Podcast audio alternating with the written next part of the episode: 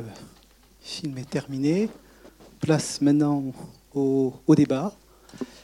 Je vais inviter euh, euh, à rejoindre euh, Madame Gilou et, Madame Primevert, Isabelle Gandé, docteur Bisson et docteur Étienne, ainsi que Madame le bâtonnier Poischini. Alors, avant de, leur donner la parole avec Madame Renaud Duparc qui qui, me rejoint. Donc nous souhaitions euh, euh, vous dire quelques, quelques mots de, de remerciement. Quelques mots de, de remerciement d'abord à, Marion et au docteur Gilou, donc sans qui cette euh, soirée aujourd'hui n'aurait pas pu être envisagée. Remercier également la Cour d'appel représentée par sa première présidente, Madame Pomonti, et procureur général, Madame Lamy, ainsi que le tribunal de, de grande instance, représenté par euh, M. Pavageau, le président du tribunal de grande instance, et, le procureur. Monsieur, Gambert. Euh, cour d'appel, tribunal de grande instance, euh, ont travaillé en partenariat euh, avec l'université.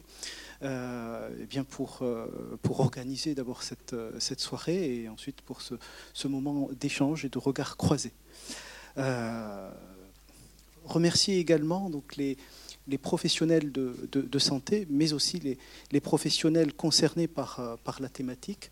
Euh, je veux dire policiers qui ont été invités, gendarmes, préfectures, mairie également, et, je, salue euh, la présence de M. Fouquet qui, représente le, le, maire qui est aussi juriste. Euh, voilà, donc de, nombreux partenaires comme également les services pénitentiaires, la maison d'arrêt et, autres. Euh, voilà, un grand merci également donc euh, aux étudiants de l'Institut d'études judiciaires que, je reconnais, mais je, vais vous laisser, Madame Renaud Duparc, la parole et merci encore pour ce partenariat. Alors la faculté de droit et l'Institut d'études judiciaires que je représente ce soir s'associent aux remerciements que vient d'adresser euh, Monsieur le conseiller. Euh, j'ajoute un, remerciement spécial pour le président de l'université qui a tenu à être présent parmi nous ce soir alors que je sais qu'il avait un emploi du temps particulièrement chargé euh, aujourd'hui. Des remerciements enfin, bien sûr, à la Cour d'appel d'avoir voulu associer euh, l'Institut d'études judiciaires, la faculté euh, de droit. Euh, lorsque M.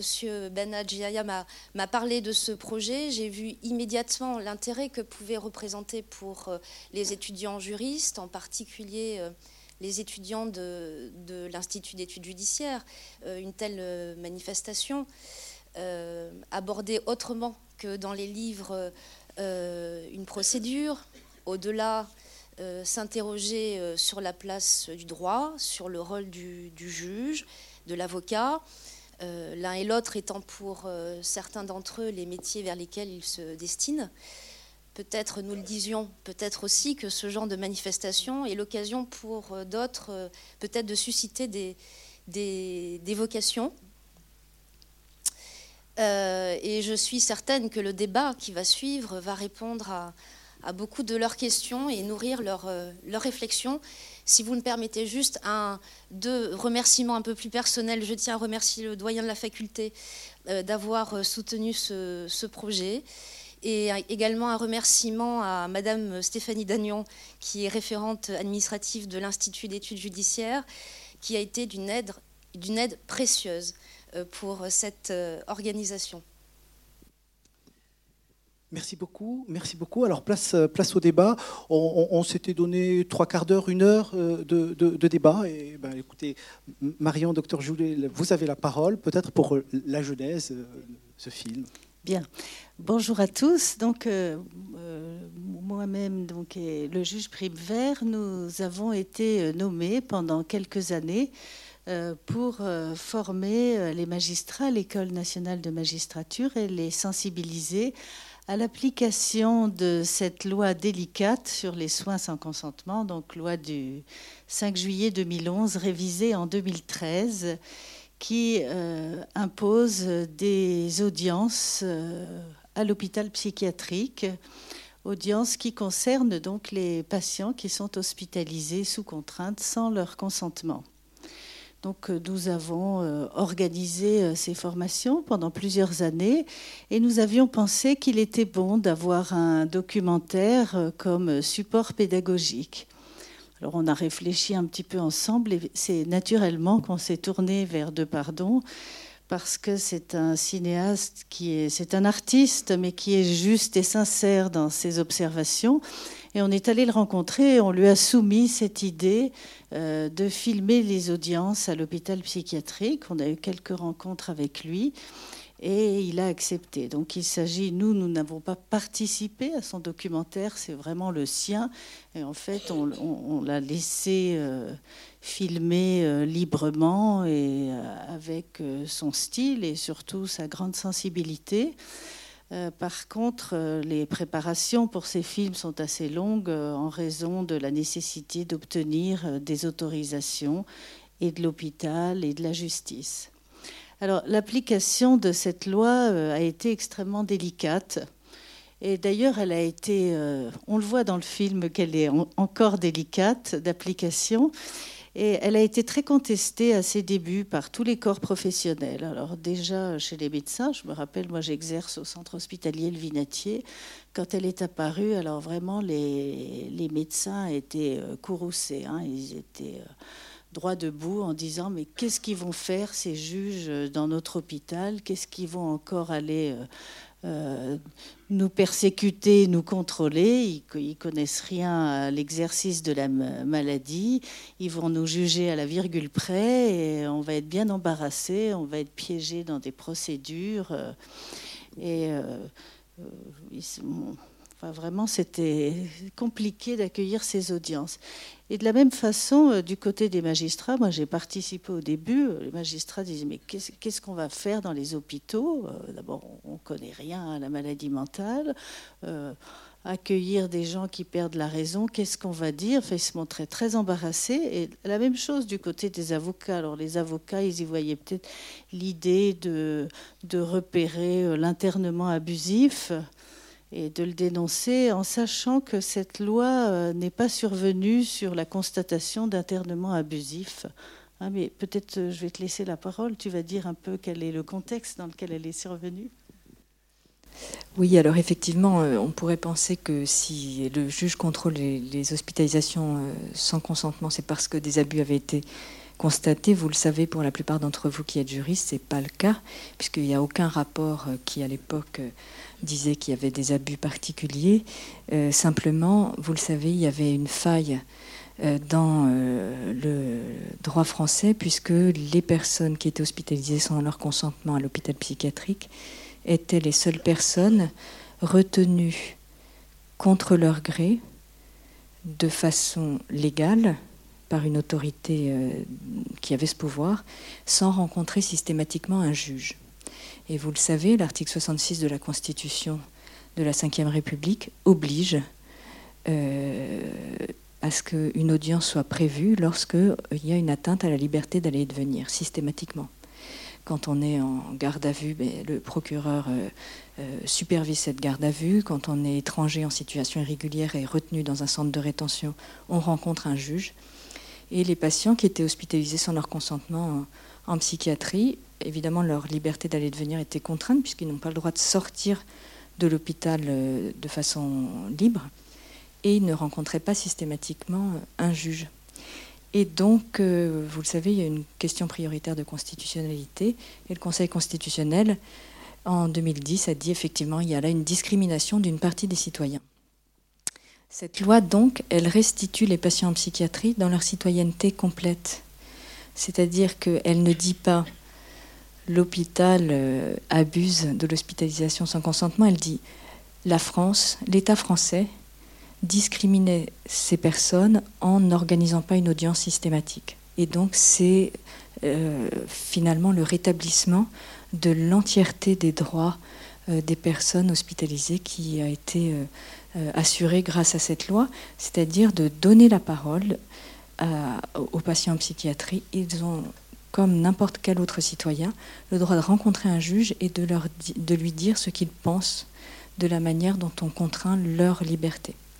Alors vous savez que, euh, enfin, Il faut évidemment des motifs hein, pour hospitaliser sans consentement. Et tous ces motifs sont au niveau constitutionnel, hein. c'est-à-dire qu'il y a deux droits fondamentaux de nature constitutionnelle qui sont atteints, la liberté d'aller et de venir et le libre consentement aux soins, qui sont tous les deux des droits de nature constitutionnelle. Un autre en face, également de nature constitutionnelle, forcément, pour porter cette atteinte, et c'est le droit à la protection de la santé. Hein. Puisque c'est euh, dans ces conditions, c'est que soi-même, on ne peut plus pourvoir à la protection de sa santé parce qu'on ne se voit pas malade. Voilà. Merci, merci pour euh, ce, ces, précisions, cet éclairage. On va peut-être donner la, parole euh, à Isabelle Ganté, juge des libertés et de la détention, peut-être pour le regard du juge des libertés au quotidien, donc, qui est en charge cette, cette procédure. Merci. Alors, du juge angevin, finalement, puisque... Voilà, donc moi j'interviens en, tant que juge des libertés de la détention à raison de deux fois euh, par semaine, deux audiences par semaine au centre de santé mentale euh, angevin, donc le Sésame. Donc effectivement, les, entretiens qu'ont eu les collègues euh, JLD euh, qui ont été filmés par le réalisateur me parlent. On voit effectivement qu'il y a un temps d'écoute important après des pratiques qui peuvent être différentes. Mais voilà, avec, comme l'a souligné Madame Primevert, un équilibre qui est parfois difficile à trouver finalement entre le respect de la liberté, des libertés individuelles, la liberté d'aller et venir, et puis effectivement cet impératif euh, tout aussi fondamental qu'est la protection de la santé. Et parfois, les messages sont difficiles à faire passer parce qu'on est face à des personnes qui sont malades et euh, qui parfois effectivement n'ont pas, cette conscience, en tout cas une conscience parfois que partielle de leurs troubles. Et euh, on se heurte effectivement parfois, voilà, comme vous avez pu le voir dans le film, euh, bah, des, voilà, un langage euh, finalement qui est, compliqué, et deux sphères qui s'affrontent, le médical et le judiciaire. Et on voit parfois, c'est pas simple voilà, de, dialoguer, mais on se reconnaît parfaitement dans, voilà, dans les entretiens qu'ont les collègues. À quoi sert le juge, par exemple, ce type d'interpellation tu as eu À quoi sert le juge hein, Comme à quoi sert l'avocat, finalement bah, On est là, effectivement, pour, pour contrôler, comme le dit euh, très souvent, parce qu'effectivement, on se retranche, hein, ne mm. faut pas se leurrer, on se retranche derrière la loi. Euh, voilà, pour justifier notre rôle. Donc c'est la régularité de la procédure, mais aussi la nécessité de, de la poursuite de cette hospitalisation. Donc je pense qu'il sert dans le sens où finalement on est euh, un personnel hors médical, que les patients maintenant effectivement ont cet accès, comme ils ont accès aussi à un avocat. Donc je pense que ça les rassure euh, dans un certain sens, euh, puisque finalement c'est un regard totalement autre et extérieur. Comme souvent d'autres collègues, on leur euh, dit et répète qu'effectivement nous ne sommes pas des médecins. Voilà. Après, le, rôle du juge peut aussi faire peur. Hein. ça peut être très anxiogène aussi pour, pour certains patients. Donc après, c'est vrai qu'on a aussi un, un, langage et des propos adaptés selon chaque patient. mais je pense qu'effectivement, on a cette utilité dans le sens du temps de l'écoute et par une personne finalement qui est complètement déconnectée du milieu médical et qui rend une décision. Oui, on voyait bien quelques difficultés d'ordre sémantique, par exemple, procédure ou collège. Hein, donc, mm. euh, il y, a aussi ce, type de, de, malentendu ou de, précision que, tu es amené à apporter lors des, des entretiens judiciaires? Oui, alors et puis déjà, nous, il y a un premier décryptage, mais euh, voilà, après on en parlera, je pense, euh, où les termes médicaux, parfois, effectivement, peuvent ne pas nous parler, même si les certificats médicaux, moi, que je vois, effectivement, euh, on voit que les médecins ont à cœur de rendre accessible leur vocabulaire, si je puis dire, et de bien décrire les troubles de façon à ce qu'on les comprenne sans, voilà, sans, sans, sans faire euh, des recherches approfondies, si je puis dire, et puis que ça parle aussi aux patients, parce que c'est ça qui est important. Euh, des fois, on va pas, on va pas, euh, comment dire, opposer aux patients un diagnostic médical qui peut être, qui peut être compliqué à entendre. et c'est vrai que quand on décrit les troubles qu'on lit sur les certificats médicaux, bon, voilà, c'est déjà plus, plus accessible pour nous et pour le patient, je pense. et après, effectivement, on doit adapter aussi, nous, notre langage juridique, si je puis dire, aux patients qu'on a en face de nous quand on va lui parler d'une ordonnance, du délai de recours. Euh, voilà, tout ça c'est compliqué. Quand on se présente juge des libertés de la détention, j'ai remarqué, il y avait une collègue qui se présentait juste comme juge des libertés. Effectivement, la détention tout de suite, euh, mais je veux pas aller en prison. On retombe dans cette, euh, finalement, dans, l'enfermement, prison et l'internement avec l'hospitalisation sous contrainte. Donc c'est vrai que voilà, faut adapter en fonction des patients qu'on rencontre sachant qu'effectivement, ils rencontrent avant leur avocat qui, je pense, fait, euh, qui font un, gros travail aussi euh, pour expliquer notre rôle et pour les rassurer. Merci. Euh, on, va peut-être laisser la parole à la, défense pour faire le pendant avec, avec même s'il ne s'agit pas d'une procédure pénale. Mais, Pourtant, d'habitude, la défense a, la parole en dernier. Euh, comme vient de vous le dire euh, Madame Gandet, euh, quand nous intervenons dans, ces procédures-là, nous rencontrons d'abord le patient. enfin, quand nous pouvons le rencontrer, parce que bon, on ne le voit pas dans le documentaire évidemment, puisqu'il fallait qu'on puisse voir l'entretien avec le juge, mais on a parfois certaines personnes qui sont dans un tel état médical qu'elles ne peuvent pas finalement venir devant le juge. et, bon, c'est pas forcément quand euh, par audience euh, sous contrôle de Madame Gandet, il peut y avoir à peu près 10 personnes qui vont, qui vont être amenées. Euh, en général, deux ou trois peuvent effectivement être dans un état médical qui ne permet pas d'assister à cet entretien devant le juge. Alors, je suis comme Madame Gandet, comme les juges qui sont intervenus dans, cette, dans ce domaine-là. N'étant pas médecin, je leur précise tout de suite que je ne suis pas le médecin. Alors, en ce qui me concerne, ce n'est pas forcément le cas de tous les confrères. J'y vais en robe. Voilà. Bon, après, chacun fait comme il le, souhaite. J'y vais en robe, comme ça, voilà, ils n'ont pas l'impression, euh, surtout pour certains qui sont euh, un peu euh, parano, ils se disent que je viens vraiment de l'extérieur, que je suis l'avocat, donc je pense que pour eux, ça, a plus de sens. Mais bon, ça n'est que mon point de vue. Je les reçois soit avec les infirmiers, soit non, parce que parfois, ils ne souhaitent pas que les infirmiers qui les accompagnent soient présents lors de l'entretien ça dépend aussi de leur pathologie, de la façon dont, ils se sentent en hospitalisation. Et je leur dis, comme Madame le juge, que je ne suis pas médecin, je leur explique en essayant de vulgariser au maximum la procédure parce que déjà en tant qu'avocat, quand on parle à un justiciable lambda, euh, il faut déjà vulgariser parce qu'on a vite tendance, nous juristes, à, à, parler chinois. Et là, compte tenu de leur état, il faut vraiment, je pense, leur parler en langage très simple, leur expliquer que je suis là pour euh, les aider, pour contrôler la procédure, tout comme le juge. Je leur dis aussi, pour moi, si la procédure ne pose pas de difficultés, je leur explique qu'ils vont passer devant un juge, qu'il faut, c'est le moment de, dire ce qu'ils souhaitent. Euh, j'essaie aussi de leur expliquer que peut-être le juge décidera de les maintenir en hospitalisation, mais que ça n'empêche pas, dans les jours qui peuvent suivre ou dans les semaines qui peuvent suivre, euh, au psychiatre de les laisser sortir. Voilà. Voilà le, cadre de mon intervention. Après, bon, vous l'avez vu, euh, l'avocat plaide euh, en prenant, vous avez vu aussi euh, peut-être des précautions de langage en disant Madame ou Monsieur souhaite sortir. on peut aussi essayer en tant qu'avocat que l'audience se passe au mieux quand ils y sont accessibles aussi, hein, parce que ça dépend vraiment des gens qui nous sont présentés, et puis de euh, de les, de les, aider à accepter la décision qui va intervenir. Pour éviter tout débordement, bon, vous avez vu aussi, parfois peut y avoir des décisions qui sont mises en délibéré. Ça peut justifier compte tenu du dossier, puis aussi peut-être parce qu'il faut éviter des fois une réaction un peu, un peu compliquée. Voilà. Je vous remercie, Madame Bâtonnier. Alors, euh, docteur Étienne, docteur Boussin, juge, avocat, euh, en, définitive, euh, la procédure se judiciarise et, qu'est-ce que cela a, changé pour vous au quotidien euh? Je dirais que moi je suis médecin, donc euh, je ne suis pas psychiatre et j'interviens à domicile.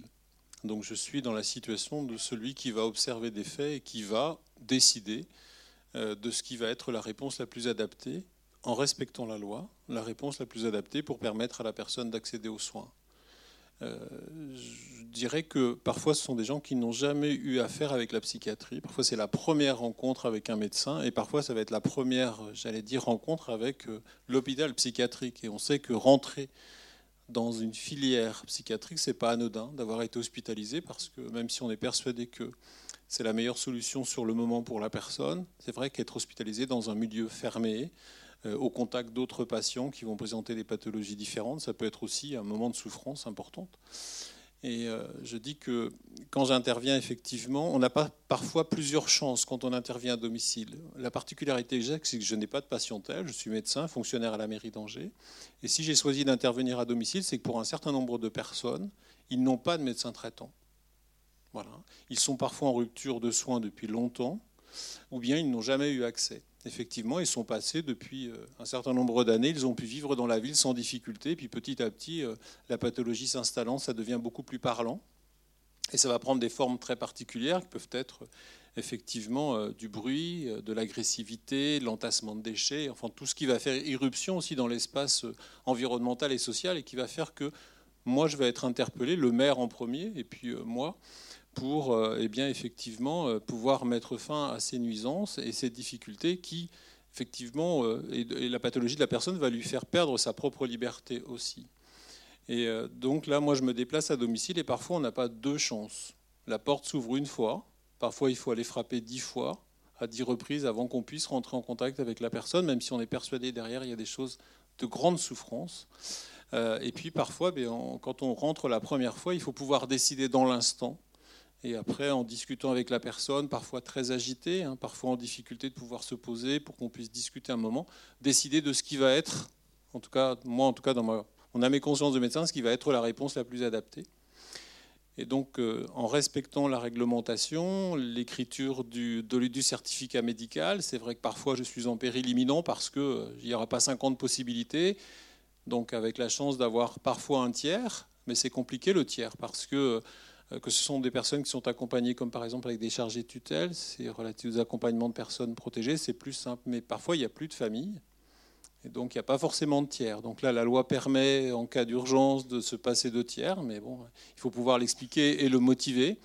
Et puis il y a aussi le fait, alors on ne l'a pas vu dans le film, mais que le tiers va être nommé par le juge quand il y a une hospice à la demande d'un tiers. Parce que je ne sais pas si est-ce que c'est automatique ou pas. Il faut pouvoir expliquer à la personne qui va signer la demande de tiers que ben, potentiellement son nom va être donné à la personne.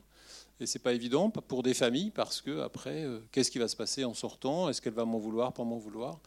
Voilà. Donc, euh, j'allais dire que l'intervention, c'est euh, à domicile, c'est une intervention difficile. C'est dans un milieu non protégé. On n'est pas dans un milieu hospitalier, on n'est pas au moment des urgences hospitalières, on n'est pas dans un CMP, on est à domicile. Donc on met aussi moi, je me fais, euh, je suis rarement seul. Ça m'est arrivé une fois d'intervenir seul, je ne le ferai plus jamais. C'était un vendredi soir. Euh, j'avais effectivement dit aux voisins, bah, écoutez, appelez-moi si la personne ne va pas bien. Il se trouvait là que la personne était en pleine crise, la porte était ouverte, je suis rentré. Il a fallu que je, physiquement, que je maintienne la personne qui voulait sauter par la fenêtre. Et quand vous êtes tout seul, c'est compliqué. Donc, j'apprends. Et j'ai appris donc euh, à être accompagné par un tiers, de façon à ce qu'effectivement euh, les choses se passent bien et que je puisse consacrer du temps aussi à la personne que je vais euh, éventuellement faire hospitaliser. Et ce que je veux dire, c'est que toute intervention ne se traduit pas par une hospitalisation. J'ai encore rencontré deux ou trois personnes là cette semaine où effectivement ça a été une première rencontre et puis j'espère en avoir une autre de façon à pouvoir aussi essayer d'amener la personne dans la procédure de soins la plus acceptable, la plus profitable pour elle. Merci, merci docteur. Alors, Aurore Etienne, je suis psychiatre euh, en, centre hospitalier euh, euh, spécialisé à Saint-James. c'est vrai que ce, reportage m'a beaucoup touchée parce que déjà, je, vois, je peux imaginer un peu mieux ce qui se passe au moment de l'audience puisqu'on n'y assiste pas. Et puis, je voudrais rebondir un petit peu sur ce que vous disiez, euh, Madame euh, Gilou, concernant les râleries des médecins au moment de la mise en place de, cette loi. J'étais très jeune certificateur, donc j'ai surtout beaucoup entendu les débats entre les plus vieux psychiatres, experts, et qui effectivement voyaient bien le tiraillement de la société entre ce souci de la liberté mais aussi finalement euh, un principe de précaution qui prenait de plus en plus de place et euh, une logique un peu sécuritaire qui euh, leur faisait craindre une stigmatisation finalement aussi de, nos patients, avec aussi des, des, des situations dramatiques avec, qui avaient abouti avec des, des, passages à l'acte et qui avaient pu entraîner une crainte un peu et que d'autres patients puissent à nouveau produire des actes médico-légaux. Par ailleurs, effectivement, ça, on a beaucoup râlé parce que ça a multiplié les certificats euh, ça a aussi nécessité de. C'était un exercice un peu nouveau euh, parce qu'il fallait pouvoir euh, modifier ou alors ajuster notre jargon pour qu'il puisse être compréhensible effectivement par les juges, les avocats, mais aussi qu'il puisse être lu, entendu par nos patients. C'est un exercice assez délicat. Voilà, euh, effectivement, ce qui, ce qui, nous a beaucoup tourmenté. Effectivement, il est peu question là de la question euh, des soins en péril qui ont aussi changé euh, beaucoup notre façon de fonctionner, je dirais, depuis ces dernières années, puisqu'ils permettent d'hospitaliser des personnes sous contrainte sans forcément avoir de tiers. et effectivement, on se, on se rend compte qu'on l'utilise de plus en plus, certainement. Mais pas de façon homogène apparemment dans le pays. Très bien, merci pour euh, ces précisions. Est-ce qu'il y a des précisions à apporter par rapport à ce qui vient d'être dit? Je peux vous donner des chiffres sur l'hospitalisation sous contrainte. Donc, euh, en France, euh, par an, il y a environ 450 000 personnes qui sont hospitalisées en psychiatrie. Il y a 92 000 mesures de soins contraints qui concernent 79 000 patients. Donc, parmi ces mesures, vous avez les soins euh, à la demande du représentant de l'État, hein, c'est-à-dire du préfet, les soins à la demande d'un tiers, euh, simple ou d'urgence, et les soins pour péril imminent. La durée des hospitalisations en moyenne euh, pour les soins contraints est de 50 jours. Elle est plus importante pour les soins à la demande du représentant de l'État, c'est-à-dire qui sont motivée par une dangerosité de nature pathologique. Là, elle atteint les 80-90 jours. Et les soins à la demande d'un tiers sont de 43 jours. Les soins pour péril imminent sont de 26 jours. Ça, c'est une photographie. Est-ce que vous avez aussi un comparatif? Est-ce que, en clair, vous parliez de principe de précaution et, parfois, euh, du coup, de, est-ce qu'il euh, y a euh, une évolution dans le sens de la hausse ou de la baisse des hospitalisations? Actuellement sont dénoncées une augmentation des, soins contraints. Alors est-ce qu'il y a plus de patients? Non, je ne pense pas. Il y a sûrement plus de précautions. C'est-à-dire, dès qu'on pense qu'on met un petit peu la pression pour une hospitalisation, eh bien, le, médecin, par prudence, euh, organise euh, la contrainte de soins. Euh, Il y a une augmentation, à ce que disait ma collègue, sur les soins pour péril imminent. Donc ça, c'était une modalité qui est nouvelle, qui est apparue avec la loi de 2011, qui était au départ à la demande des familles, qui demandait à ne pas toujours s'impliquer parce que les soins contraints conflictualisent hein, les relations avec les patients et leurs familles. Et certaines familles euh, préfèrent ne pas trop s'impliquer tout en étant d'accord. En fait, euh, l'évolution a été assez différente. Alors ça, c'est noté dans certaines euh, régions hein, de notre pays, mais par exemple, c'est le cas dans la région lyonnaise.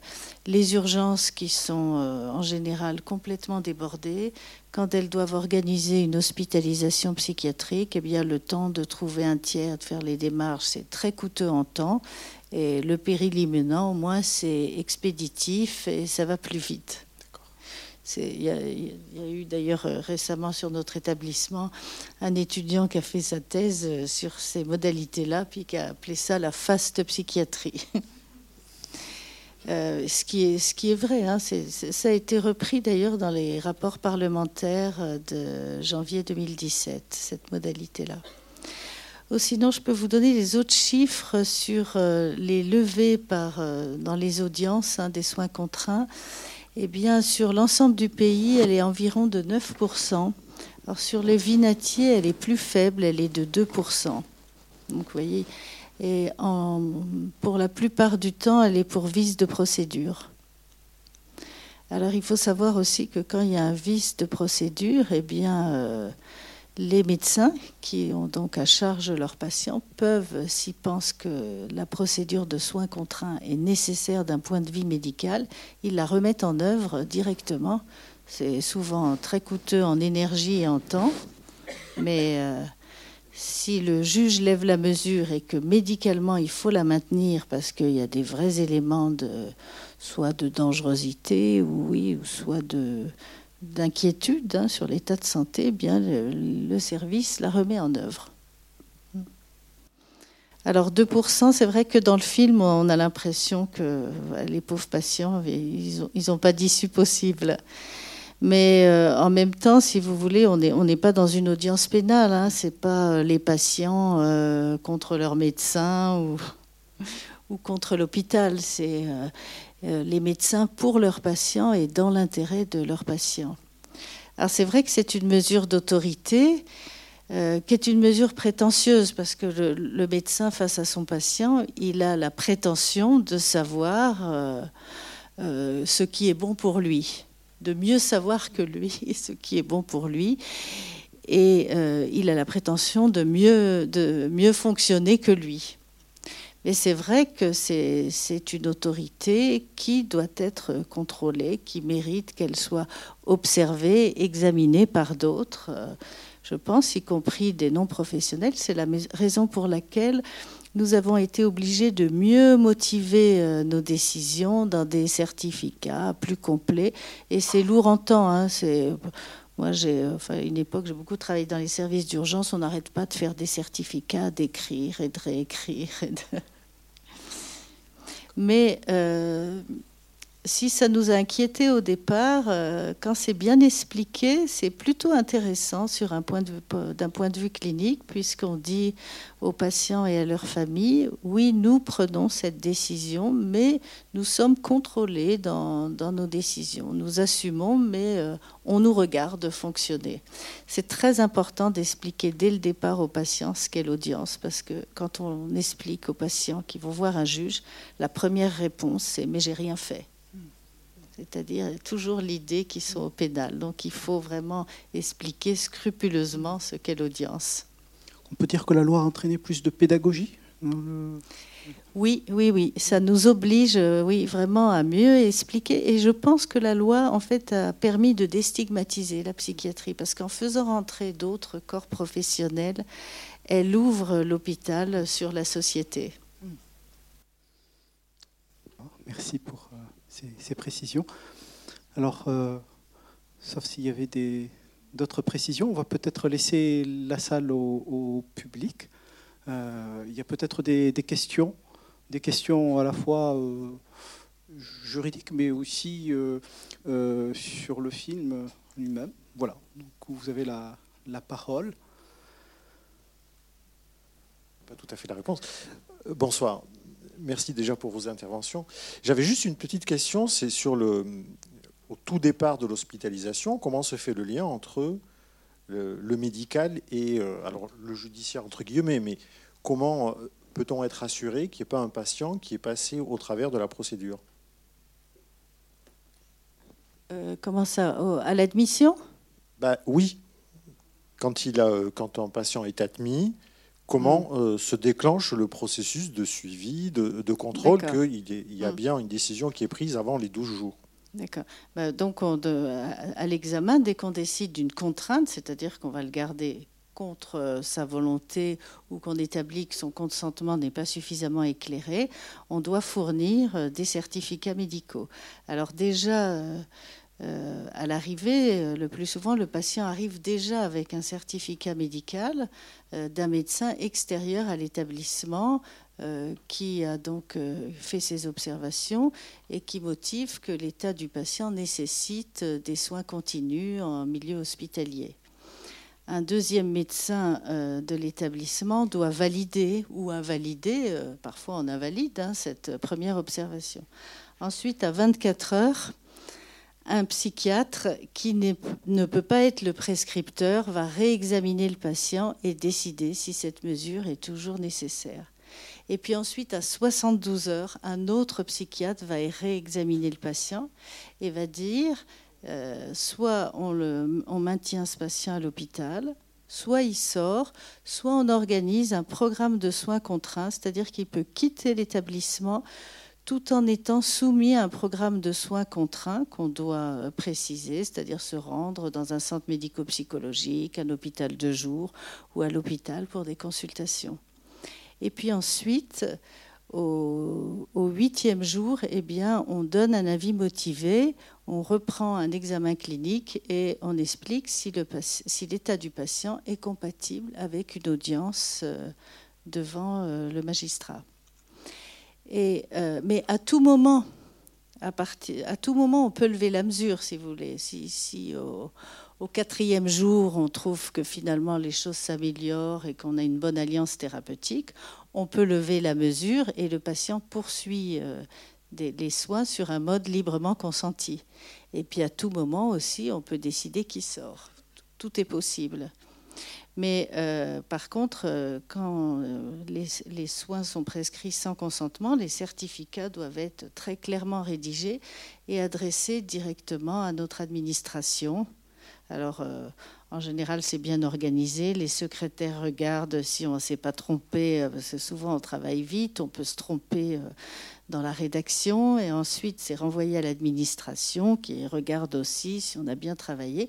Et c'est très protocolisé. Hein. Les certificats doivent être donnés euh, au jour J par des, psychiatres qui sont donc des médecins taisés, assermentés.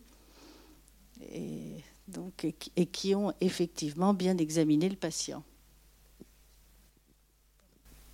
Si la question c'était est-ce qu'il peut, si la, fin de votre question c'était est-ce qu'il peut y avoir aujourd'hui des gens hospitalisés sans consentement qui passent jamais devant le juge, ce que le docteur Gilou vient de vous dire, c'est qu'en fait, euh, les certificats sont faits par les médecins, mais l'hospitalisation n'est pas de la responsabilité euh, juridiquement du médecin. Elle est de la responsabilité soit du directeur de l'hôpital, soit du préfet. Et ce que, vous a dit le docteur Gilou, c'est que les certificats médicaux sont envoyés à la direction, euh, sont consignés, et donc c'est la responsabilité du directeur qui ne dirait pas euh, qu'il a des patients en soins sans consentement au juge qui serait engagé. ce directeur ou le préfet doivent saisir le juge avant l'expiration du huitième jour. S'ils ne le font pas, c'est pénal.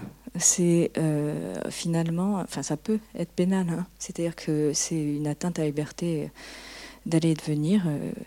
Alors, si vous voulez, la question s'est posée au tout début. Se pose encore ponctuellement. C'est le seul cas dans lequel le juge peut constater la main levée sans faire d'audience. C'est le délai de saisine où le délai d'audience, donc 8 jours, 12 jours, a été dépassé. Dans ce cas, il n'a même pas besoin d'audience. Il constate la main levée et il n'a pas le choix. C'est un, impératif, un indicatif impératif. Et donc, euh, la question s'est un tout petit peu posée, puisque euh, lorsque vous savez que le Conseil constitutionnel avait donné aux législateurs jusqu'au 1er août 2011 pour prendre la loi, et la loi est sortie le 5 juillet.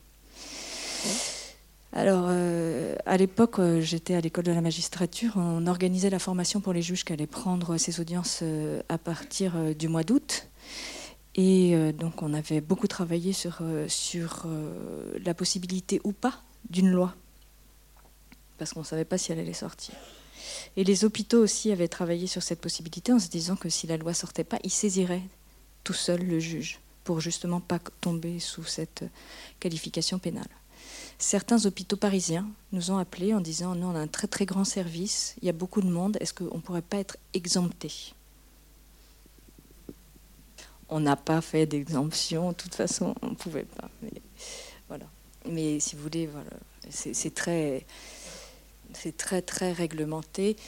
Euh, il y a énormément de visites aux établissements. Le JLD peut visiter les établissements. N'importe quel médecin peut saisir le JLD en disant j'ai chez moi des patients qui passent jamais devant le juge.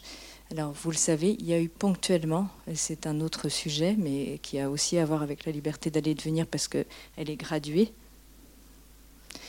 Il y a eu des constats de Madame Azan sur, ponctuellement hein, sur des mesures d'orientation de, en chambre fermée avec euh, manifestement des passages devant le juge qui n'avaient pas eu lieu. Mais je pense que le juge avait été saisi. mais qu'on lui avait dit que la personne ne pouvait pas se présenter à l'audience. Voyez? Donc il y avait quand même eu des certificats médicaux, je pense. D'autres questions? Bonjour, Mathilde Estromasson, je suis directrice des usages concernant les, les modalités euh, de, euh, de, prise de décision. Donc effectivement, euh, chaque chef d'établissement a la charge de, de contrôler chacune des, des, décisions. Et j'ajouterais qu'en fait, nous tenons un registre qui est consulté très régulièrement par la commission départementale des, des soins en santé mentale, qui constitue un, Merci pour cette précision. Euh, bonsoir. Pardon. Euh, du coup, euh, il y a un patient qui a tué son papa, qui a assimilé l'HP à la prison. même l'avocat a dit plusieurs fois qu'il ne pouvait pas se déplacer librement. Du coup, je voulais savoir si vous aussi, vous pouviez vous assimiler en fait l'HP à la détention Notamment, euh, maintenant, je sais qu'il y a des milieux euh, ouverts en HP, mais on peut aussi les assimiler aux quartiers respecto qui se mettent de plus en plus en place. Excusez-moi. Euh, mais aussi par rapport à la dignité des personnes qui sont enfermées en milieu HP, notamment avec la contention, et aussi le problème de réinsertion de ces personnes. Oui, alors à, l'hôpital psychiatrique, il y a plusieurs dispositifs. Alors le, patient que vous voyez là, euh, il est hospitalisé dans une UMD, c'est une unité pour malades difficiles. Donc ce sont des dispositifs euh, euh, hospitaliers très particuliers qui ne prennent en charge que les patients qui sont hospitalisés sous contrainte, mais en SDRE, donc soit à la demande du représentant de l'État, pour des dangerosités pathologiques. Alors ce sont des services qui effectivement sont très fermés et très contrôlés qui ont euh, une dimension, une dimension carcérale, mais l'idée, c'est, pas de, il n'y a pas de peine, hein, c'est que du soin, mais c'est du soin contraint euh, dans un lieu euh, fermé.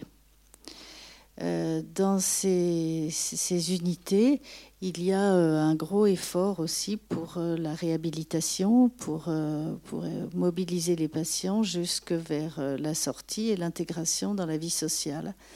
Mais dans ces services, alors là, vous voyez, c'est une situation. Ils ne sont pas nombreux, les patients comme ça, mais c'est certaines situations singulières avec des patients particulièrement difficiles et pour lesquels euh, euh, la sortie reste encore très imprudente. Mais la majeure partie des patients dans l'hôpital le sont sur un mode libre.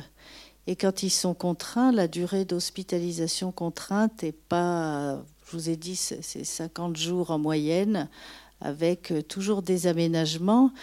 Et euh, l'idée, c'est à l'hôpital, c'est pas très intéressant hein, de soigner sous contrainte. Le mieux, c'est de soigner avec des gens qui sont d'accord. Donc, en fait, qu'est-ce que vont chercher les médecins? C'est l'alliance thérapeutique. Et dès le départ, dès qu'on prend en charge un patient, on essaye de promouvoir la meilleure alliance thérapeutique possible et de, de pousser euh, nos patients à comprendre la, réalité de leur maladie et s'en emparer pour euh, la traiter et mieux la dominer. Donc, si vous voulez, l'enfermement, c'est une sécurité, c'est pas un soin. Hein. c'est une protection et une sécurité. Mais l'enfermement en soi n'est pas une modalité thérapeutique. Alors c'est vrai que euh, De Pardon dans son film est très sensible à ces aspects-là. D'ailleurs, les, médecins du Vinatier qui ont vu le film étaient assez mécontents parce qu'ils ont trouvé qu'il avait beaucoup filmé les grilles de l'hôpital, donc c'est les grilles des, services euh, fermés. La plupart des services ne sont pas fermés. Et puis, il a euh, filmé ces longs couloirs peu décorés et euh, les médecins du Vignatier ont trouvé qu'il avait un regard euh, très mélancolique sur, l'hôpital qui n'était pas le leur. en même temps, c'est son regard personnel, sensible. Il se trouve que quand on interroge les familles, les associations de familles, elles ont aussi, elles partagent le même regard que de pardon. Elles trouvent aussi que euh, l'univers est plutôt oppressant. Elles voient beaucoup les grilles et cette uniformité de l'hôpital où qui est devenu un hôpital confortable, mais où on ne fait pas forcément la promotion du beau et de l'esthétique, mais du confort euh, sommaire de base. Et euh, concernant la dignité des personnes, du coup? Vous n'avez pas répondu à ma question. Alors, concernant la bah, il y a beaucoup d'efforts sur le respect de la dignité. Il y a eu beaucoup d'efforts dans l'hôtellerie ces dernières années. C'est vrai que jusque dans les années 2005, l'hôpital était. Il y avait beaucoup d'hôpitaux qui étaient assez négligés. Vous voyez, des chambres à plusieurs lits, euh, pas, beaucoup d'efforts euh, sur les sanitaires. Il y a eu ces dernières années beaucoup d'efforts sur euh, la qualité de l'hôtellerie. Euh, par exemple, dans les services à l'hôpital du Vinatier, les patients ont leur chambre personnelle et ils ont leurs clés. Ils peuvent s'enfermer dans leur chambre et ils ont des chambres tout à fait confortables avec euh, des toilettes. Et euh, l'accent est beaucoup mis sur leur, le respect. Il y a beaucoup de commissions d'éthique. Les infirmiers sont très sensibilisés l'attention qui doit leur être portée. Mais c'est un travail qui doit être continuellement fait parce que souvent c'est le soin en psychiatrie, si vous voulez, c'est un soin qui doit être très humanisé, mais en même temps il y a l'exercice de la contrainte et la gestion des situations violentes. Et quand on accueille les nouveaux professionnels, ils sont très éprouvés par deux choses c'est comment contraindre et comment gérer euh, la violence dans l'hôpital. Il, faut, arriver à contraindre tout en respectant la dignité, respectant les patients. Et c'est tout l'art de ces professionnels. C'est très spécifique aux missions psychiatriques. Et ça demande de travailler effectivement dans un, bon confort. Ce n'est pas toujours le cas. Vous avez vu euh, ces, ces, derniers mois, on a beaucoup dénoncé le contexte des urgences. Il y a eu 50 euh, 000 euh, lits d'hospitalisation fermés en 20 ans. Hein. On est actuellement à 55 000 lits d'hospitalisation. Dans les années 80, il y en avait 120 000. Ça veut dire que dans les services, en fait, on a beaucoup de situations aiguës, c'est assez comprimé. Alors on s'appuie beaucoup sur les soins ambulatoires. Il y a beaucoup de soins ambulatoires, hôpital de jour, centre d'accueil thérapeutique à temps partiel. Mais du coup, souvent dans les services, on a des unités où se concentrent des situations très critiques. Et le, nombre de personnel n'est pas énorme. Hein. Pour 25 lits, vous avez deux infirmiers ou deux infirmiers, un aide-soignant. C'est assez compliqué. Hein. Et euh, les, urgences de ces établissements sont actuellement euh, très souvent sursaturées avec des gestions très difficiles. Vous avez vu, ça a été, c'est dénoncé actuellement dans plusieurs établissements récemment sur l'hôpital de Saint-Étienne parce qu'il y a beaucoup de difficultés pour rentrer. Il y a peu de lits disponibles. il y a surtout euh, les difficultés en aval des, patients qui ont perdu leur autonomie, qui sont très vulnérables et qui ne peuvent pas vivre euh, complètement isolés dans la cité, qui ont besoin d'hébergements protégés et protecteurs. Et sans doute, euh, dans notre société, on n'a pas suffisamment ce type de dispositif accueillant pour les personnes vulnérables. Et on a encore beaucoup de personnes hospitalisées, faute de trouver à l'extérieur des dispositifs de protection suffisants. D'autres questions euh, moi aussi, j'ai une question euh, qui concerne la dignité des patients qui euh, souhaitaient se suicider. attention un peu de la part de l'État, de, enfin, d'accord, on doit protéger le droit à la vie. Alors oui, là vous posez la question du suicide. Le suicide est rarement un choix, c'est surtout une impasse. L'idée suicidaire, c'est pour une personne qui n'arrive plus à trouver de, solution à son mal-être. Et finalement, la seule qui trouve, c'est de disparaître. Mais c'est le plus souvent en lien avec un mouvement, le plus souvent, hein, pas toujours, mais en lien avec un mouvement dépressif sévère qui brouille la pensée et qui empêche la personne d'y voir clair et de trouver des solutions. Et l'enjeu de l'hospitalisation, c'est de trouver un apaisement d'aider à, retrouver des ressources internes et externes pour trouver des solutions euh, qui puissent permettre euh, de vivre euh, paisiblement. Et pour nous, vous voyez, en médecine, attention, on ne dit pas que le, suicide est un choix, c'est une impasse. On a d'ailleurs au Vinatier un gros centre de prévention suicidaire qui prend en charge dès que possible les personnes qui sont prises avec des idéations suicidaires ou qui ont fait des tentatives de suicide et qui font des formations d'ailleurs sur la France entière sur la prévention du risque suicidaire en expliquant précisément qu'il s'agit le plus souvent d'une impasse, ce choix suicidaire. Une question devant. Oui, euh, je voulais savoir s'il y avait d'autres euh, cas de levée d'hospitalisation de la part des magistrats que les procédures administratives quel était le pourcentage? Alors écoutez, moi je, vais vous dire sur, sur, notre établissement. Oui, il y en a eu quelques-uns. Euh, parfois, si vous voulez, le juge, il, observe la validité des procédures, mais il entend la personne. Et parfois, il peut être amené à douter. Alors, c'est pas à lui de dire. Alors, il peut pas prendre une position médicale et dire, oh ben non, il va super, je trouve qu'il va bien, ou euh, non, il consent aux soins. Ça, ne relève pas de sa mission mais il peut quand même, euh, il s'autoriser, il est autorisé à douter.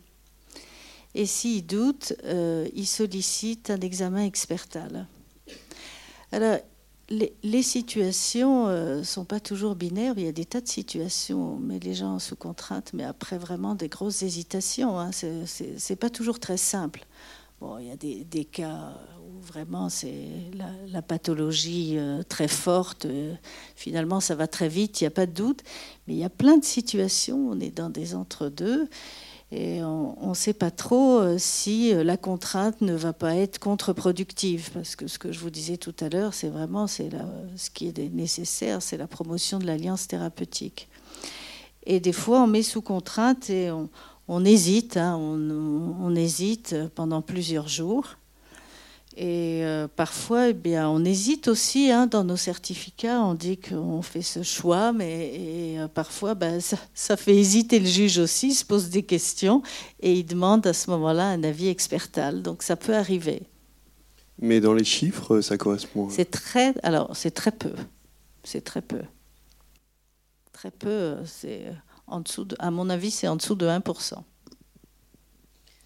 Alors au début, si vous voulez, la loi elle est d'application assez récente. Au début, c'était compliqué pour les magistrats de trouver leur place. C'est vrai qu'on, d'ailleurs, on a, on a, examiné souvent plusieurs euh, ordonnances où euh, on sentait que le, juge se laissait piéger par une position médicale mais il est quand même autorisé à, douter de, la compétence ou de la décision d'un médecin et demander euh, l'avis d'un autre médecin. Juste pour ajouter, c'est quand même assez rare effectivement d'avoir un patient euh, avec finalement euh, où le juge ressent une situation complètement différente de celle qui ressort des certificats médicaux. On n'est jamais euh, voilà, sur des, ressentis diamétralement opposés. Ça, je pense que. Après, effectivement, on peut être sur des entre-deux avec des certificats médicaux, enfin, notamment les, les plus récents, euh, qui nous indiquent qu'il y a une alliance thérapeutique qui débute et avoir un patient en face de nous, finalement, 48 euh, heures après, parfois, qui nous dit bah, Moi, c'est bon, effectivement, je suis pleinement consentant aux soins. Là, c'est vrai que c'est plus compliqué, je pense, pour le magistrat dans ces configurations-là. Après, ce qui est intéressant dans ces dossiers, lorsqu'on a des patients qui sont suivis déjà depuis pas mal de temps, c'est un peu des éléments de biographie médicale qu'on a souvent quand même dans les, certificats médicaux. Bah, qui nous renseignent si effectivement on est sur une première euh, rupture de soins ou si on en est à la euh, troisième, quatrième, où là effectivement on est un petit peu plus prudent quand même sur l'appréciation de la main levée et de ce que peut nous dire le patient euh, lors de l'audience. Mais effectivement, on est plutôt sur, voilà, c'est des c'est finalement sur on est sur de la nuance je trouve. On n'est pas sur euh, euh, voilà on n'est jamais diamétralement euh, sur des situations qui s'opposent complètement hein. ça correspond vraiment à je trouve ce qui ce qui ressort des, des, différents certificats médicaux. On est sur une progression et puis voilà parfois il peut y avoir des éléments nouveaux à l'audience mais c'est quand même assez rare. Enfin en tout cas moi c'est ce que j'ai pu constater depuis plusieurs mois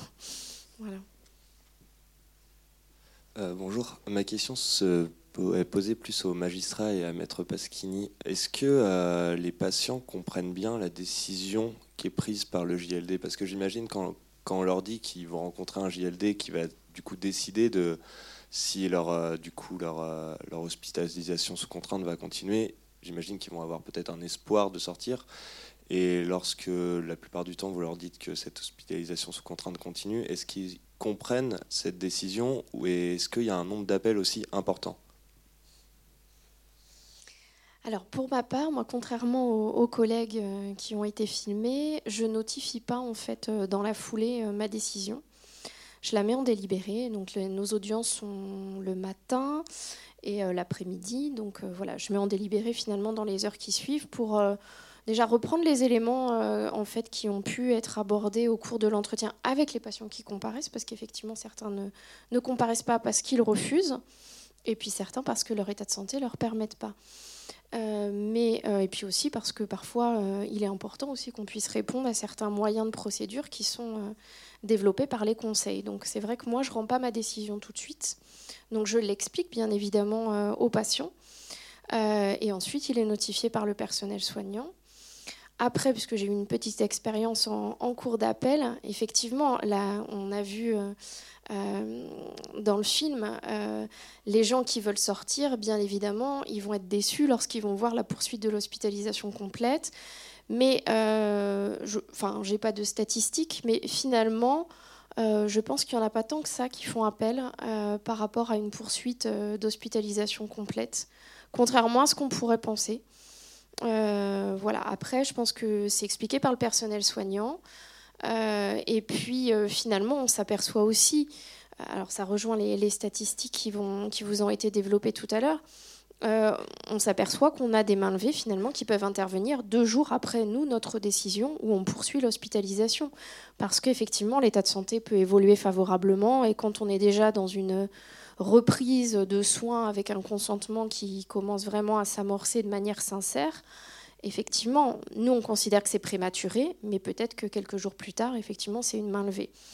Donc euh, voilà, mais après, c'est vrai que j'ai pas de pas de statistiques, mais je pense que par rapport au nombre effectivement de, décisions où on maintient l'hospitalisation complète, il y a finalement peu, d'appels. Après, je vais laisser la parole à Maître Pasquini. Oui, sur ce point-là, par exemple, sur euh, une année, euh, j'ai eu qu'un seul qui, euh, qui avait fait appel d'une décision. Vous voyez, c'est. Enfin bon, après, je ne suis pas à, toutes les audiences, bien sûr, mais je pense que c'est assez résiduel. Hein, Et puis, pour revenir sur le début de votre question, lors de l'entretien, je leur parle bien de la régularité de la procédure, et pour les amener à. Enfin, je leur donne aussi un avis sur les chances de succès ou non. Vous voyez, pour déjà préparer en fait ce que ce qui va se passer ensuite devant le juge. Donc je peux leur dire, euh, par exemple, s'ils sont en rupture de soins, je peux leur dire, voici là pourquoi vous avez arrêté les soins, parce que vous en avez besoin vraisemblablement. Et bien évidemment, si vous arrêtez les soins, vous pensez bien que devant le juge, euh, ce ne sont pas des éléments euh, qui, qui, sont bons pour vous. Et puis voilà, essayez de le. Enfin, après, ça dépend vraiment sur qui vous tombez. Si vous tombez sur des gens qui sont qui sont dépressifs, euh, ça fait aussi partie de mon rôle, à mon sens, de leur dire voilà, vous êtes vraiment pas bien, on vous a retrouvé, vous étiez, euh, vous avez fait une tentative de suicide, là vous êtes en larmes devant moi, euh, vous vous dites bien que vous n'êtes pas bien, est-ce que vous pensez pas que c'est dans votre intérêt de, de, de, enfin voilà. Euh, comment on peut faire après pour, euh, pour préparer de toute façon ce qui va se passer aussi euh, devant le juge. Après, il y en a certains, bien évidemment, qui veulent absolument sortir. Bon, vous en avez vu un notamment qui disait que c'était de l'abus d'autorité qu'il allait écrire. Bon, là, après, il y a des pathologies où peu importe ce que vous leur indiquez sur le dossier en leur disant, je pense que ça, à mon avis, c'est pas du tout gagné hein, qu'on on lève la mesure. Ils sont, ils sont à mon avis, dans l'incapacité de, comprendre l'intérêt aussi de, l'hospitalisation pour eux. Euh, la, question s'adresse à, l'ensemble des, participants. Je voulais savoir si euh, connaître votre regard critique sur la loi euh, applicable, est-ce qu'elle vous paraît perfectible? Est-ce qu'elle contient donc des imperfections? Mériterait-elle d'être corrigée sur certains points? Moi, au départ, euh, personnellement, moi, j'ai été assez critique et j'ai participé à beaucoup d'audiences. Et au départ, euh, avec le juge Primevert, je trouvais que cette loi, elle était complètement folle au départ, parce que, par exemple, ben, on voyait des juges qui étaient complètement désemparés devant des patients qui dysfonctionnaient vraiment, ou alors des avocats qui, euh, ben, qui, qui défendaient la parole de leurs patients, mais jusqu'à délirer avec eux. Et euh, donc c'était une position infernale, vous voyez. On était à des audiences, par exemple, il y avait un avocat, il y avait une femme qui qui pas de déménager parce qu'elle était persécutée, elle, était convaincue qu'il y avait des caméras partout, et donc elle déménageait, elle portait plainte sans arrêt. Et puis donc son avocat disait mais que fait la police? Il disait au juge. Et en fait, si vous voulez, évidemment, il portait sa parole, mais jusqu'où il peut porter sa parole Vous voyez, c'est vraiment délicat. On a eu plusieurs situations comme ça, où on, a vu aussi bah, des, des, patients. Vous savez, des fois, on a des patients qui euh, fonctionnent comme ça, d'apparence très bien. Ils ont ce qu'on appelle un rationalisme morbide, c'est-à-dire qu'ils raisonnent euh, d'apparence bien, mais en fait... Euh, il déraisonne, mais euh, en, surface, de première apparence, on n'a pas cette observation-là. Et ça mettait les juges complètement dans l'embarras. On a vu certains euh, qui levaient la mesure en trouvant qu'ils allaient bien. Et puis il y a eu des situations aussi où il y avait euh, vraiment un vice de procédure et par exemple un manquement de certificat, donc la, mesure n'était pas valide. Euh, elle était levée, puis alors bah, les médecins ils disaient bah, puisqu'elle est levée, il sort. Alors le patient sortait, puis là il faisait euh, des trucs graves en dehors. Je me souviens, c'était au, début de la loi, par exemple, il y en avait un. Il était sorti, il avait tronçonné tous les arbres de la propriété en sortant. La, mesure venait d'être levée. Et c'est vrai qu'elle était levée parce que, si vous voulez, au niveau de la procédure, elle était caduque. On était, mais le médecin aurait pas dû suivre, aurait dû reprendre la mesure derrière. Donc il a fallu, je crois qu'il a fallu plusieurs années pour qu'on se corrige et qu'on soit euh, bien euh, sensible, si vous voulez, à l'application de cette loi qui reste quand même très délicate. Mais néanmoins, je, je pense que il y a encore euh, des choses à évoluer, mais elle permet vraiment d'ouvrir l'hôpital sur la cité et de donner la parole aux, patients. Et je trouve que Depardon, il montre bien dans son film que la parole de ces personnes, au début de leur hospitalisation, elle n'est pas qu'insensée. Ils ont vraiment des choses à dire sur leur maladie et on a des choses euh, à entendre.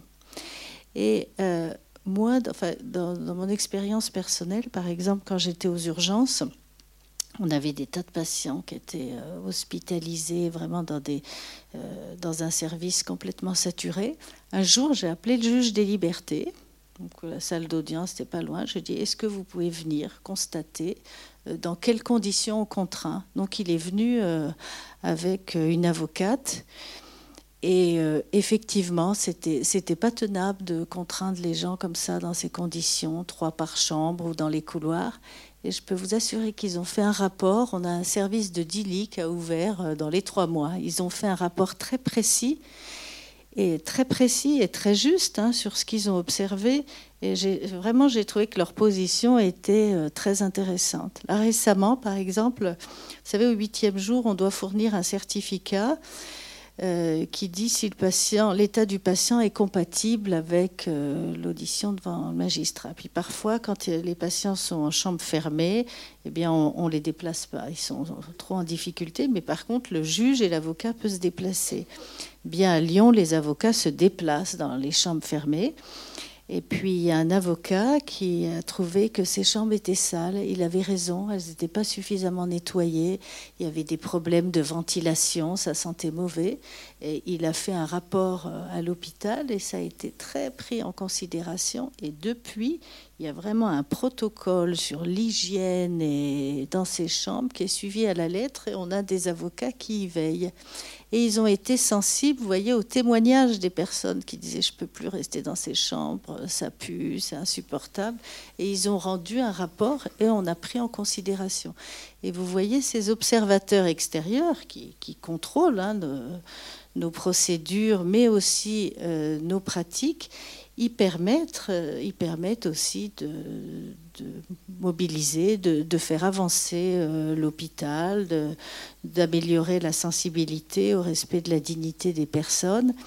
Et puis, d'une certaine façon, ils permettent l'ouverture de l'hôpital vers l'extérieur et ils participent à la déstigmatisation. Et c'est un petit peu, c'est comme ça qu'on a sollicité de pardon. C'était de montrer finalement que cette audience, c'est une forme de considération citoyenne. Et par ce film, on voulait euh, espérer qu'il le montre de cette façon-là. Y a-t-il une dernière question? Une dernière question. Bonsoir, messieurs, dames. Ma question s'adresse particulièrement à Madame le juge des libertés et de la détention.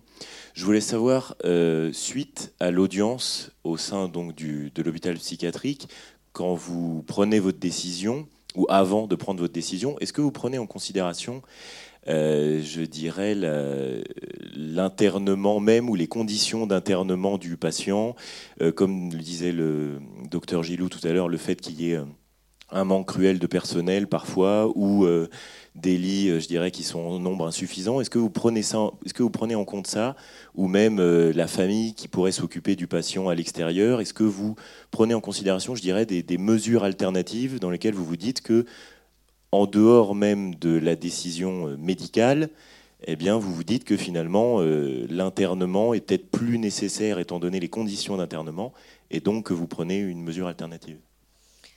Alors les conditions d'internement, non, parce qu'on part du principe que euh, effectivement elles, respectent euh, la dignité de la personne euh, qui, est soignée. Donc c'est vrai que dans les certificats médicaux, on voit parfois effectivement qu'il y a des, recours à la chambre d'apaisement. on a vu, voilà. Donc ça c'est bien indiqué dans les différents certificats médicaux. Euh, après, nous, on n'a pas plus accès finalement à, un descriptif sur les conditions d'internement. Disons que voilà, on fait aussi. C'est pas notre rôle finalement. Nous, notre décision, elle doit se fonder sur euh, voilà le descriptif des troubles de, la personne, euh, le fait que je me souviens là d'une petite dame qui indiquait que finalement elle n'avait pas son linge qui était propre, etc. Bon, voilà, on en a parlé un petit peu avec le personnel soignant qui l'accompagnait, mais c'est tout. Moi, après, je ne peux pas intervenir là-dessus et c'est pas ça, effectivement, qui va rentrer en ligne de compte dans, ma décision. Après, par contre, la famille, effectivement, c'est un élément important, notamment quand elle est tiers et qu'elle a pu demander l'hospitalisation euh, du parent. Elle peut, elle peut euh, euh, comment dire, assister à l'audience. Parfois, on a effectivement la famille qui est présente. Et euh, c'est important, je pense, de l'entendre. Euh, c'est parfois difficile parce qu'effectivement, voilà, se joue un lien euh, pas évident hein, de trahison par rapport à la personne pour laquelle l'hospitalisation a été demandée. Donc c'est vrai que c'est pas simple. Le positionnement n'est pas simple pour cette famille. Souvent, on nous indique dans les certificats médicaux justement que on tente de comment dire de travailler sur une sortie avec justement l'entourage familial, éventuellement le curateur, le tuteur. Donc ça aussi, on en tient compte dans l'appréciation de notre décision. Ça fait partie effectivement des, critères qu'on peut prendre en compte quand on voit qu'effectivement euh, l'état clinique est stabilisé, qu'on a une adhésion aux soins, et quid de la sortie, parce qu'effectivement on peut avoir tous ces éléments, mais encore faut-il que les conditions matérielles à la sortie, elles soient idéales, si je puis dire, et qu'elles permettent un bon suivi euh, bah, de ce traitement et que la personne ne rechute pas si effectivement elle n'est pas entourée euh, socialement ou euh, bah, finalement qu'elle n'a pas de logement. Donc ça aussi, c'est vrai que c'est des questions qu'on peut poser à l'audience, à la personne. Et parfois, on a des éléments de réponse déjà dans, les certificats médicaux. Parce que nous, à Angers, en tout cas, contrairement à, à Lyon, on pas, les tuteurs n'interviennent pas, sauf quand c'est des tuteurs ou curateurs familiaux. Mais effectivement, les institutionnels, on ne les voit pas. Hein, ils n'y assistent pas. Euh, donc euh, c'est vrai qu'on a peu d'éléments quand, euh, par rapport à voilà, l'étayage familial, social, dans, ces cas-là. Voilà, je ne sais pas si j'ai répondu à votre question, mais ma collègue va compléter. Non, juste, pour, rebondir sur ce, que, sur ce que vous disiez. Effectivement, dans votre question, il y avait est-ce que le juge peut, d'une part, se substituer à l'appréciation des médecins dans les mesures alternatives? Ça, c'est sûr que non. Parce que le, magistrat n'a d'appréciation ni euh, sur euh, le diagnostic, ni sur le consentement, personnellement, hein, le juge n'a pas à constater le consentement lui-même à l'audience puisque ce consentement, ce n'est pas un consentement oui-non, c'est un consentement qui a une évaluation médicale euh, et qui est géré par euh, les médecins, qui est confié à un médecin. C'est la haute autorité de santé qui en a défini les, critères. Donc, si vous voulez, le juge ne peut pas se contenter de oui-non ou est-ce que vous préfériez peut-être faire ça ou ça. Donc, euh, ça, c'est une question qui a été discutée hein, récemment, vous avez raison mais il est certain que le juge ne peut pas se substituer à l'appréciation du médecin dans les mesures alternatives à l'hospitalisation. Il vérifie en revanche que la motivation des certificats est, suffisamment précise et, détaillée pour justifier que, bah, effectivement, on ne peut pas faire autrement. Alors après, sur euh, les conditions de dignité, je pense que le juge, comme le disait le docteur Gillot, a un rôle. Et on l'a vu beaucoup dans les formations qu'on a données à l'ENM, puisqu'on s'est trouvé parfois euh, avec des JLD qui nous rapportaient des situations, euh, souvent de, personnes qui étaient hospitalisées à l'hôpital euh, psychiatrique public à un moment donné, alors que sans doute leur pathologie nécessitait une autre structure et donc euh, des patients qui étaient notamment très contraints ou très isolés et sur des périodes très longues parce que ce sont des patients qui auraient eu besoin d'un autre environnement. Alors on a des collègues qui ont été très euh, perturbés par euh, ça et qui c'est facile hein, dans un dossier aussi de si vous voulez quand au bout de six mois on voit qu'un patient revient à l'audience et qu'en fait il revient pas, c'est-à-dire qu'il est toujours pas, pas apte à comparaître. Je pense que le juge doit s'étonner de ces situations. C'est ce que disait le, docteur Gilou, le juge a le droit de, douter. Et donc, euh, il peut aller en, chambre fermée, il peut demander pourquoi euh, un patient, euh, pendant très longtemps, est, orienté dans une chambre fermée. Et pourquoi pas, bah, aussi une mesure d'atteinte aux libertés, euh, de, voir si cette euh, voilà, si on, justifie bien du caractère impératif de ces mesures. Euh, Adeline Azan, qui est contrôleur euh, général des lieux de privation de liberté, qui intervient dans ses formations à l'école de la magistrature sur, notre demande, a bien confirmé que le, premier, le, premier à vérifier que les conditions d'atteinte à ses droits sont respectés, euh, eh bien c'est le, juge judiciaire. Hein. C'est l'article 66. Euh, normalement, si un juge constate quelque chose, il n'a pas besoin d'appeler Adeline Azan, il est compétent. Merci, merci beaucoup. Notre euh, débat touche maintenant à sa, fin. Reste à vous, remercier, remercier nos invités, remercier des regards croisés et critiques que vous avez apportés. Euh, merci aussi à, toutes celles, celles, et ceux qui euh, sont venus nombreux et qui ont euh, également participé à, cet échange. Merci beaucoup. Merci aussi aux, aux 400 coups. Merci. Merci aux 400 coups qui ont diffusé pour la deuxième fois. Donc du coup, ah demande, donc, du coup, merci et bonne soirée.